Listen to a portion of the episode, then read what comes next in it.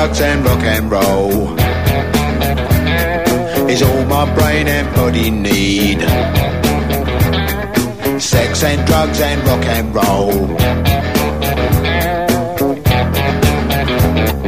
It's very good indeed. Keep your silly ways or throw them out the window. The wisdom of your ways. I've been there and a jolly bad show. If all you ever do is business you don't like. Sex and drugs and rock and roll. Sex and drugs and rock and roll. Sex and drugs and rock and roll is very good indeed. Every bit of clothing ought to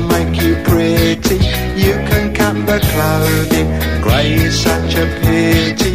I should wear the clothing of Mr. Walter Mitty. See my tailor, he's called Simon. I know it's going to fit. It's a little bit of advice, you're quite welcome, it is free. Don't do nothing that is cut price, you know what they'll make you be. They will try their tricky device, trap you with the ordinary. Get your teeth into a small slice, the cake of liberty.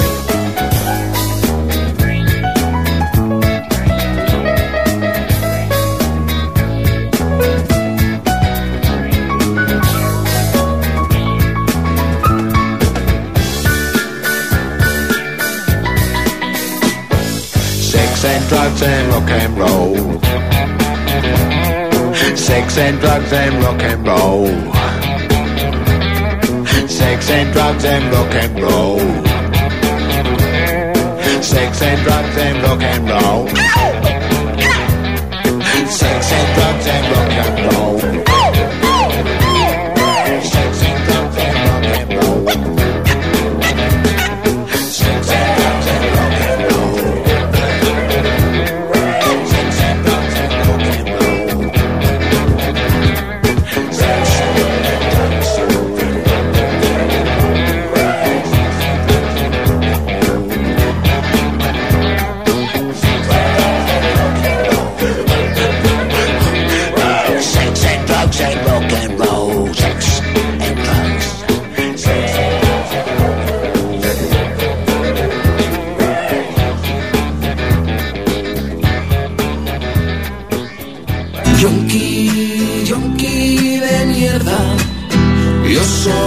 Buenas noches, una vez más estamos aquí en el Camaleón Rojo, que hoy puede ser la pizza azul de varios colores, incluso un poco alucinógeno, porque como os podéis imaginar con el tema que hemos empezado, eh, sexo, drogas y rock and roll, hoy va a ir el temita un poco esto, la relación que tiene la música con la droga, que están prácticamente casados, ¿verdad Teddy? Que hoy nos acompañan Teddy, Lucy y para hacer un, y para hacer un poco de contra de contrapeso tenemos un deportista que es del Bierzo, el botillo de Ponferrada, Rubén.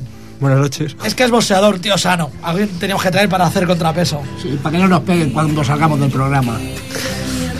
Bueno, eh, ahora estamos hablando de yonkis. No sé si hay todo algo que re- referido a los yonkis.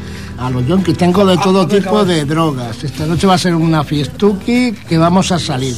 Pero son unas drogas especiales. Ah, yo después vamos a poner Joe Cooker, que era un gran adicto a la heroína. Sí, sí, el caballo ese famoso que mató mucha gente aquí en España. Y la gente que Bierzo por parte de Galicia también. Porque por ahí entraba la droga, murió mucha gente. Bueno, yo voy a contar una pequeña anécdota antes de pasar con Joe Cooker y, bueno, una pequeña nota de eso, que fue su relación. Joe Cooker no pudo con la fama en 1971, en el 69 estuvo en el gran concierto de Bostock y el alcohol y las drogas tomaron el control de su vida. Fueron años muy, muy oscuros de su carrera, incluso, aunque grabó algunos discos de calidad, ya que el tío es un genio, eh, eh, la calidad dejaba mucho que desear. Y la estrella de Joe Cooker se fue apagando en aquellos principios de los 70. Y poco a poco llegó incluso a convertirse en un mendigo. Quizás la única excepción a aquellos momentos de principios de los 70 de esta etapa fue la canción You Are So Beautiful, que fue incluida en el LP I Can't Stand a Little Rain. y que a pesar de que fue grabada en el 74 no fue sino algunos años después que se hizo famosa. Y la anécdota, porque he cogido a Joe Cooker como paradigma de los junkies y los serenómanos, es que la primera vez que tocó aquí en Barcelona, con el estadio de deportes lleno de la Vall d'Hebron, pero lleno a reventar, con un calor que te morías, el señor Cooker dijo que o le traían caballo o él no tocaba. Imaginaros a toda la gente ahí de, los productores, todo el mundo como locos. En fin, supongo que irían a Cantunis, que es donde inspiró al señor de los John Love la canción. En fin, vamos a poner un tema de Joe Cooker, precisamente de un directo de, de Bostock, y el título es White A Little Help from My Friends. Joe Cooker.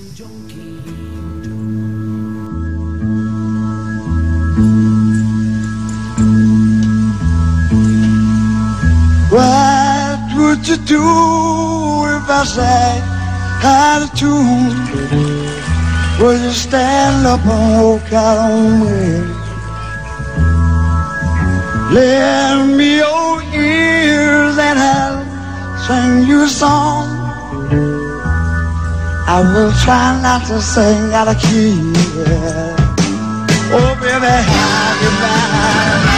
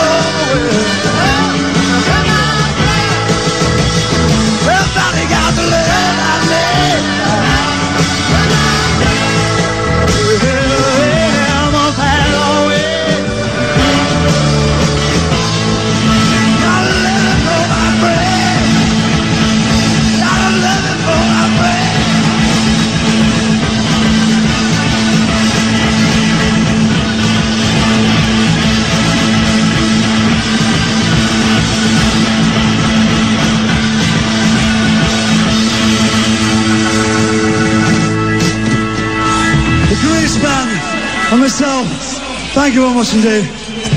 See you again. Beautiful. Yonki, yonki de mierda. Yo soy un yonki, un yonki de Bueno, eh, estaba comentando Teddy de explicar un poquito esta canción que suena de fondo, de que de cómo fue inspirada, que nos lo explicaron precisamente el día de la presentación en la fiesta mayor. Los autores en directo. Sí, el, el autor Tony de John Love es taxista y precisamente era taxista de noche. Y durante un montón de, de noches llevaba a cierta persona a las casas baratas allá Cantunis a pillar droga. Y al cabo de un tiempo, con un poquito de confianza, pues Tony le preguntó, oye, ¿no te saldría más a cuenta con todo el dinero este que te has gastado, utilizarlo para otra cosa, mira tu vida? Y el otro le contestó simplemente que lo hacía porque es un yonki de mierda. Y bueno, y ese es el origen de la canción, todos estos viajes. Y vamos a seguir un poquito con los junkies y con la temática del caballo. Sí, una mala temática porque como hemos comentado antes, pues la gente que ha muerto por todos los lados y seguramente alguno de vosotros tendrá algún amigo conocido que haya, habrá fallecido por este motivo. Y que no solo, en realidad, aunque ahora estemos muy metidos, muy metidos, muy hablando del caballo, eh, hay que decir que existen otras muchas drogas. Seguro que conocéis algún amigo también que tiene problemas con el alcohol, que tiene problemas con el tabaco, que tiene problemas con cualquier otra cosa. Yo no juzgo, porque lo que ahora hay es mucha información. No queremos con este programa ni hacer una apología, pero tampoco denostar las drogas. Están ahí. Es como una pistola, está encima de la mesa. Te pega, te insulta, a que no. Todo depende del uso que hagas de ello.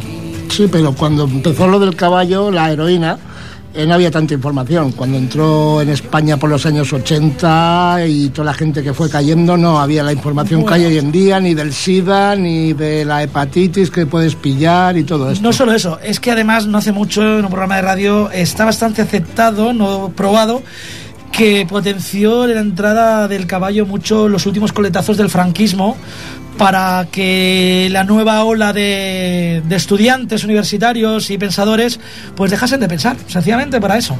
Y fue el mismo franquismo el que metió a finales de los 60, a principios de los 70, quien potenció esa entrada de drogas. Y también, si os recordáis, en la época del pleno apogeo de ETA, el País Vasco era el que tiene el mayor índice de heroinómanos de España también se cree, se comenta de que lo potenció el gobierno, precisamente. Ah, pensaba que quería que ETA lo, había financia- que lo quería para autofinanciarse. No, todo lo contrario, incluso ETA llegó a matar a algunos camellos, a algunos grandes traficantes. Pues bueno, ahora para acabar ya con el caballo, vamos a hacer uno de los clásicos de Miguel Ríos, que es un caballo llamado Muerte.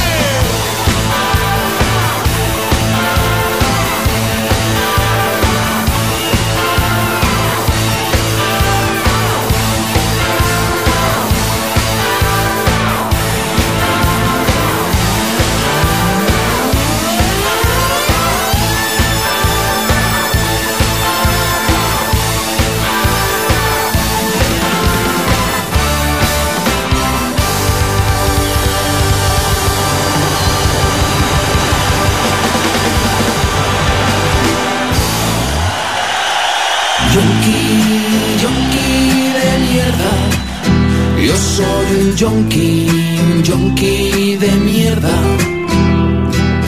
Yonki, yonki Bueno. de mierda. Después de Miguel Ríos vamos a pasar a otro rockero. Este sí que murió a causa de las drogas. Vamos a hablar del, del señor Kurt Cobain. Cobain desde niño luchó contra graves problemas, de- bueno, contra la depresión que le persiguió toda su vida, contra una bronquitis crónica, contra un intenso dolor físico que le causaba una afección estomacal crónica.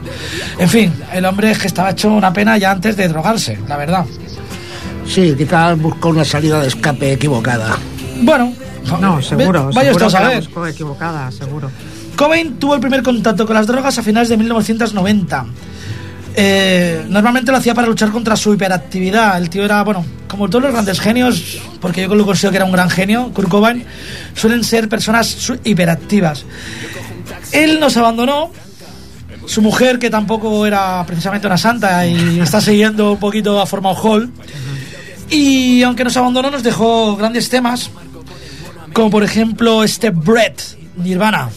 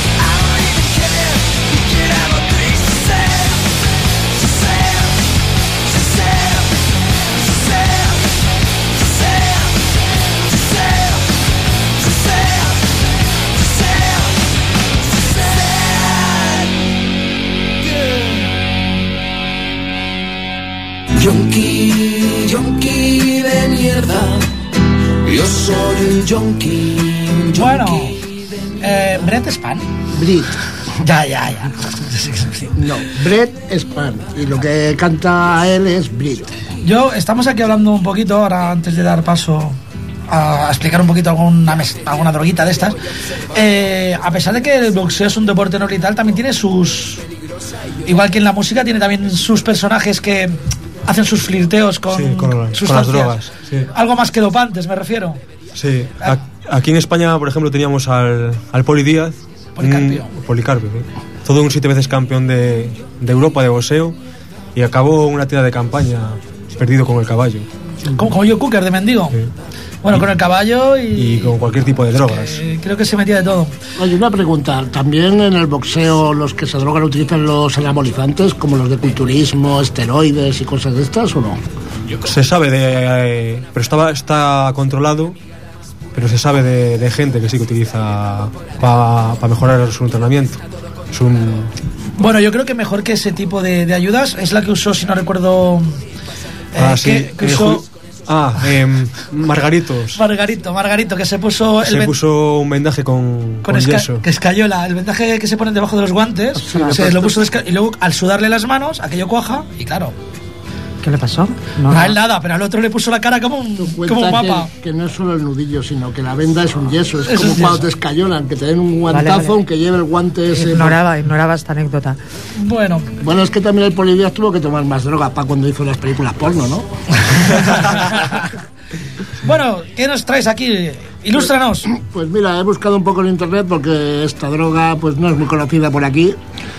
A ver, voy a hablar de ella sin decir el nombre, de momento. Mira, es una estructura química parecida a la de la, adrenalina, que actúa metiéndose en los neuroreceptores del cerebro y los bloquean. Entonces te la vas metiendo y cada vez quieres más porque tu sensación de placer cada vez es menos, porque estás bloqueado. Mira, la primera fase es de euforia. Luego llega una de serenidad mental y laxitud muscular. Todo esto buscado en internet, sí, sí. Aquí está este señor Freddy que ya está laxo. Haciendo al payaso. Y luego, como es un poco alucinógeno, los efectos son bastante impredecibles.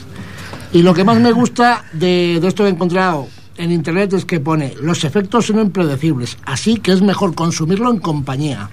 Pues sí, pues lo que te traigo ahora es la mezcalina. Y qué mejor que en compañía que bailar un rock and roll con los rebeldes. Mezcalina, mi amor. Uno, dos, one, two, tres, cuatro. Mi escalina, soy feliz cuando estás dentro de mí. Siempre que me besas en la boca o en la nariz, haces que me vuelva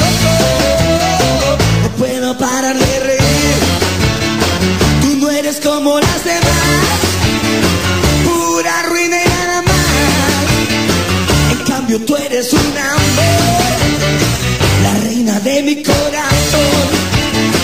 Tú estás llenando mi vida de puro sexo y rock and roll. Mezcalina mi amor,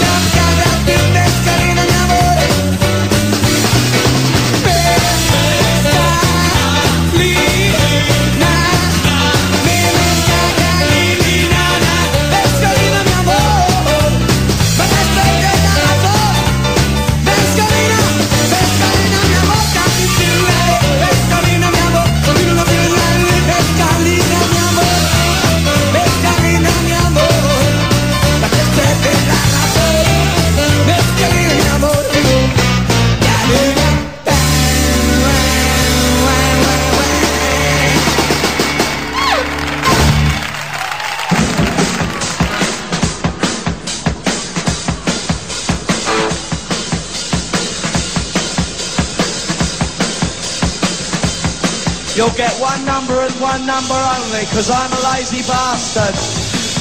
Bueno, bueno, aquí sonando No Fan, no es divertido, de Sex Pistols, pero no sé si son los más indicados para decirlo, porque yo creo que se lo pasaban muy bien los jodidos.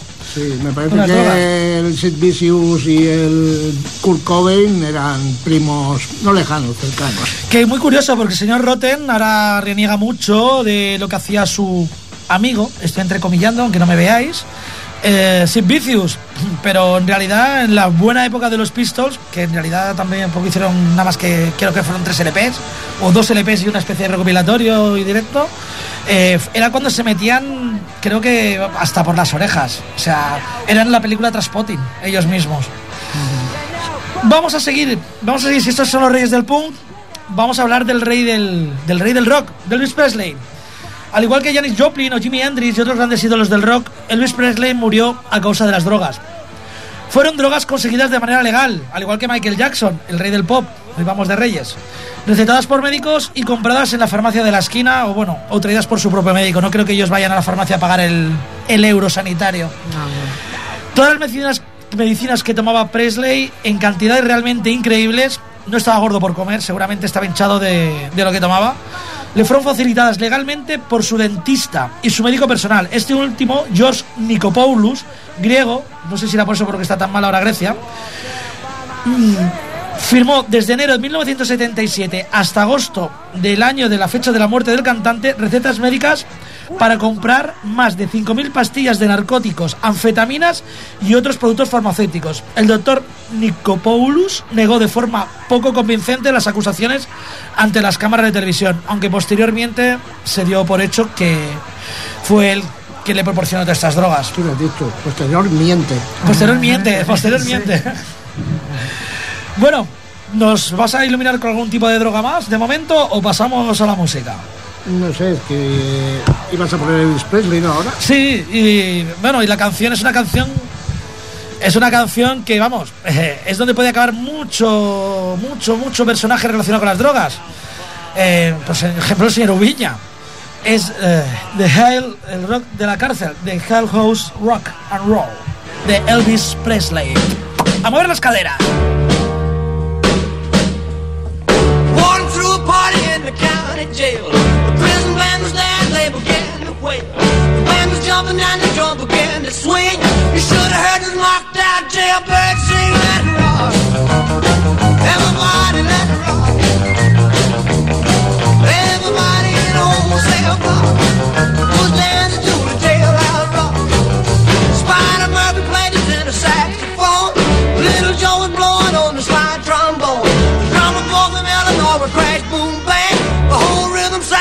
purple. Let's rock.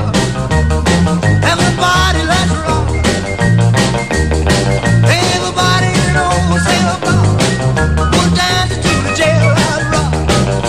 Number 47 said to number 3 You the cutest I ever did see I sure would be delighted with your company Come on and do the jailhouse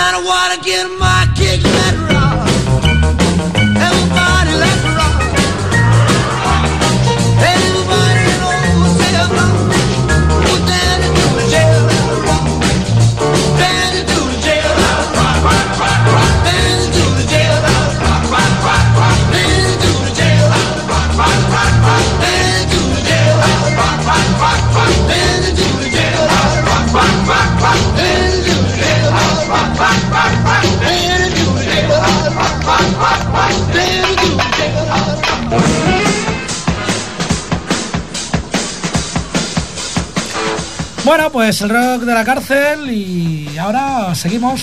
Ilústranos, ilústranos. Bueno, ahora seguimos con otra droga más también bastante conocida y muy extendida en nuestra sociedad, la cocaína. La cocaína, pues, te produce un estado de ánimo alterado, sensación de bienestar, momentos de euforia. La persona se desinhibe y se siente más segura de la normal. Aquí también pone, ya te digo todo esto, buscado en internet, que puede subir la libido y retardar la eyaculación, pero también puede provocar un gatillazo. Con que cuidado. A ver, el que ha hecho este estudio no lo tiene muy claro o no lo ha probado, porque o es gallego. O lo probó y dijo que bien más sentado y se metió doble, doble dosis de Ahora, esa. ahora lo entiendo. ¿Por qué la cocaína entra por Galicia? Porque lo mismo te digo a uno que te digo lo otro, pero todo lo contrario. A saludar, Perdona, saludar, interrupción, saludar a Marisa que, que- Ah, sí, que ha está, está aquí la muda. Sí, ha sí. llegado la muda. A ver, y luego también la cocaína en dosis más altas produce ansiedad, agresividad y después de todos estos momentos eufóricos te viene el bajón, una depresión de estas de caballo. Y para que veáis más o menos cómo se siente un farlopero, he traído la canción de Jafe, la de Te estoy amando locamente.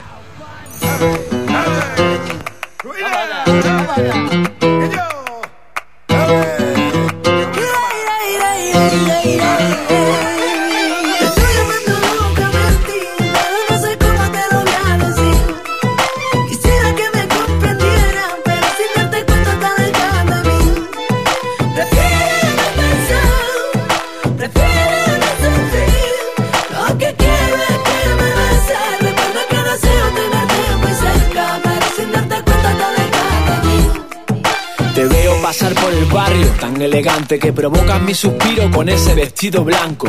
Tanta obsesión me está matando. Estás en todas partes, en los parques y en los bares por donde ando. Y la verdad me hace sufrir, quiero olvidarte, no dejo de amarte y cada día sueño con besarte. Cuando lo consigo, cada noche me hablan de ti y al recordarte deseo ir a buscarte. Eres el centro de todos mis pensamientos y si ardemos de deseo al día siguiente me arrepiento, no lo entiendo. Me anima tanto tu presencia, a tu lado el sol brilla más fuerte pierdo la conciencia.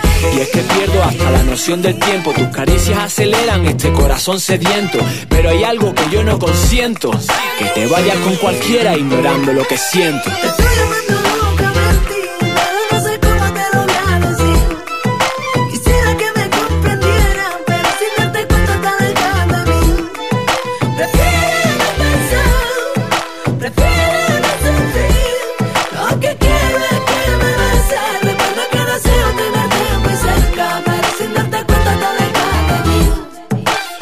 Haciendo daño, eres mala.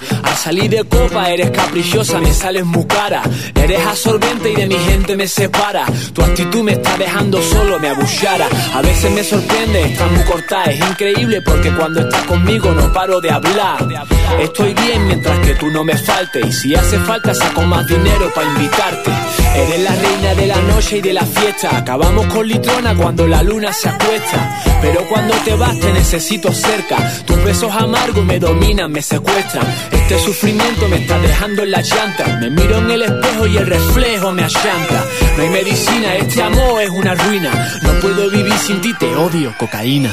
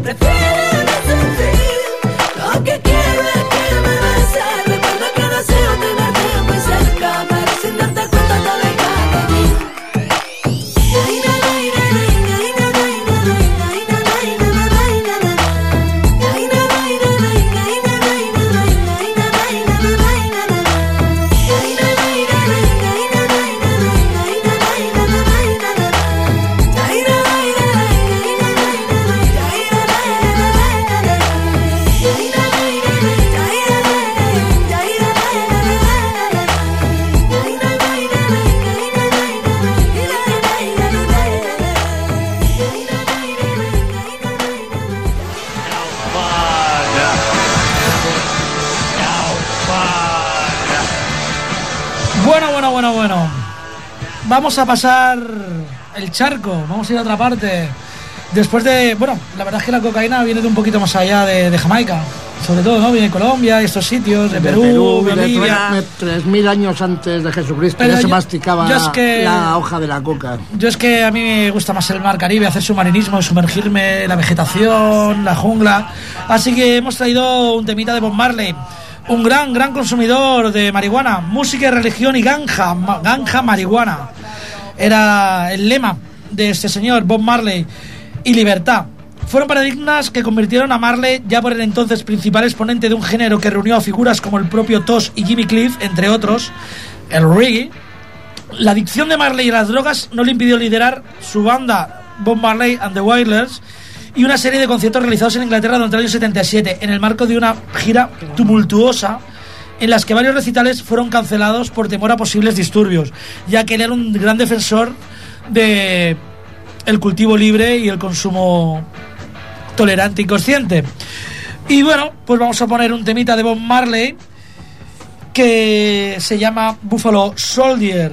No tiene nada que ver el tema con la marihuana, pero Bob Marley tiene que verlo todo. Bob Marley.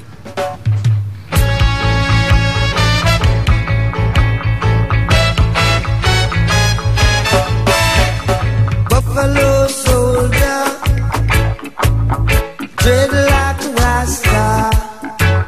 It was a buffalo.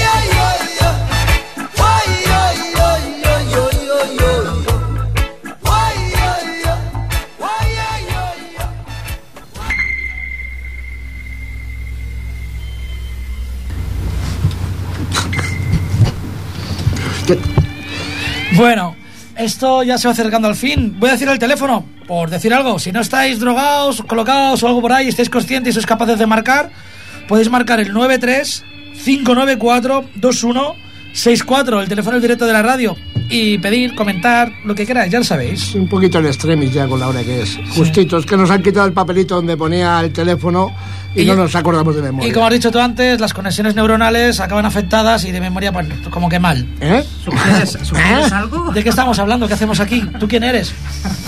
No, pero una de, la- de las peores drogas que afecta al cerebro, y sobre, sobre todo hacía años, no sé si lo has visto tú por aquí, por la zona del Vallés, eh, de críos con 5 o 6 años, con los botes de pegamento y de cola esnifando, con una cara, con perdón de la palabra, de retrasados, de que la cola había fundido sus neuronas. No sé si aquí en el Vallés también había pasado. Yo soy de Badalona.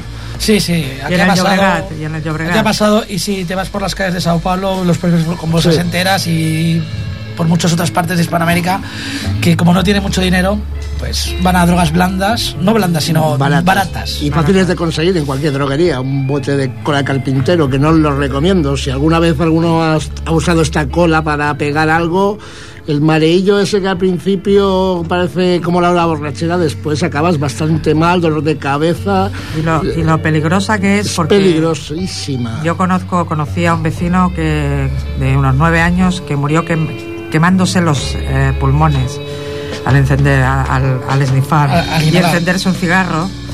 eh, se murió abrasado. Bueno, Y para, para decir al contrario, porque como es un grupo de música, en vez de decir que no lo hagas, tenemos aquí a los Ramones con la canción Quiero snifar un poco de cola. I wanna sniff some glue.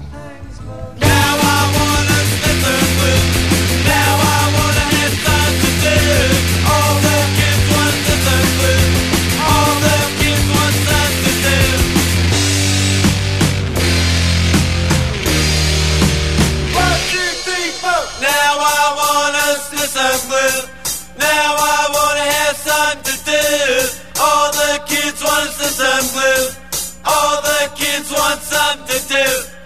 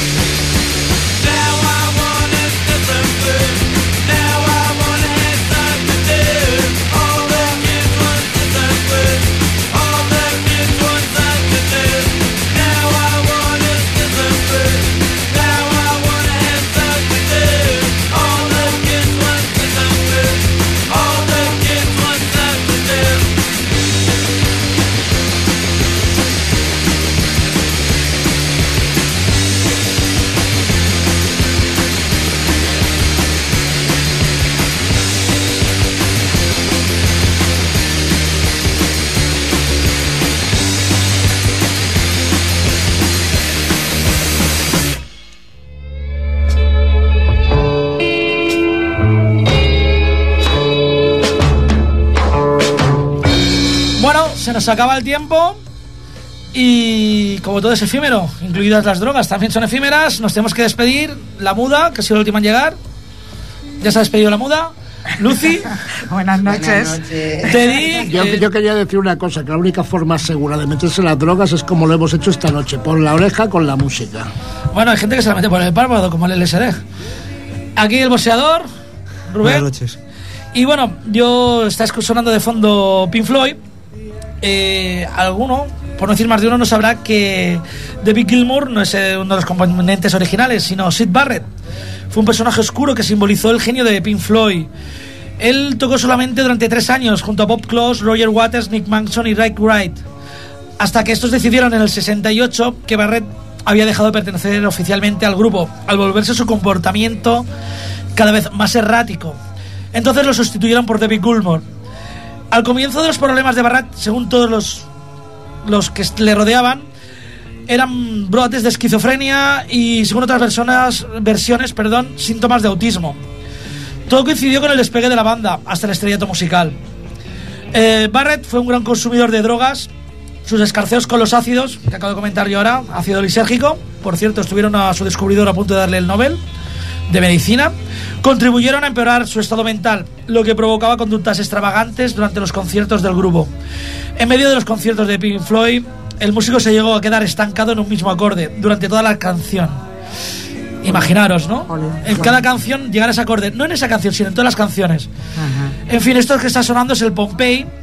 Es un directo de 1972 que si ya habían echado a Sid Barrett, la verdad que es una experiencia realmente alucinógena. Son de la época de la psicodelia y aquí os dejo con Pink Floyd, sin Sid Barrett y un tema de Pompey, del directo grabado en Pompeya, en las ruinas. Increíble.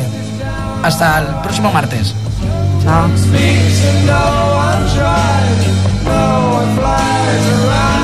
No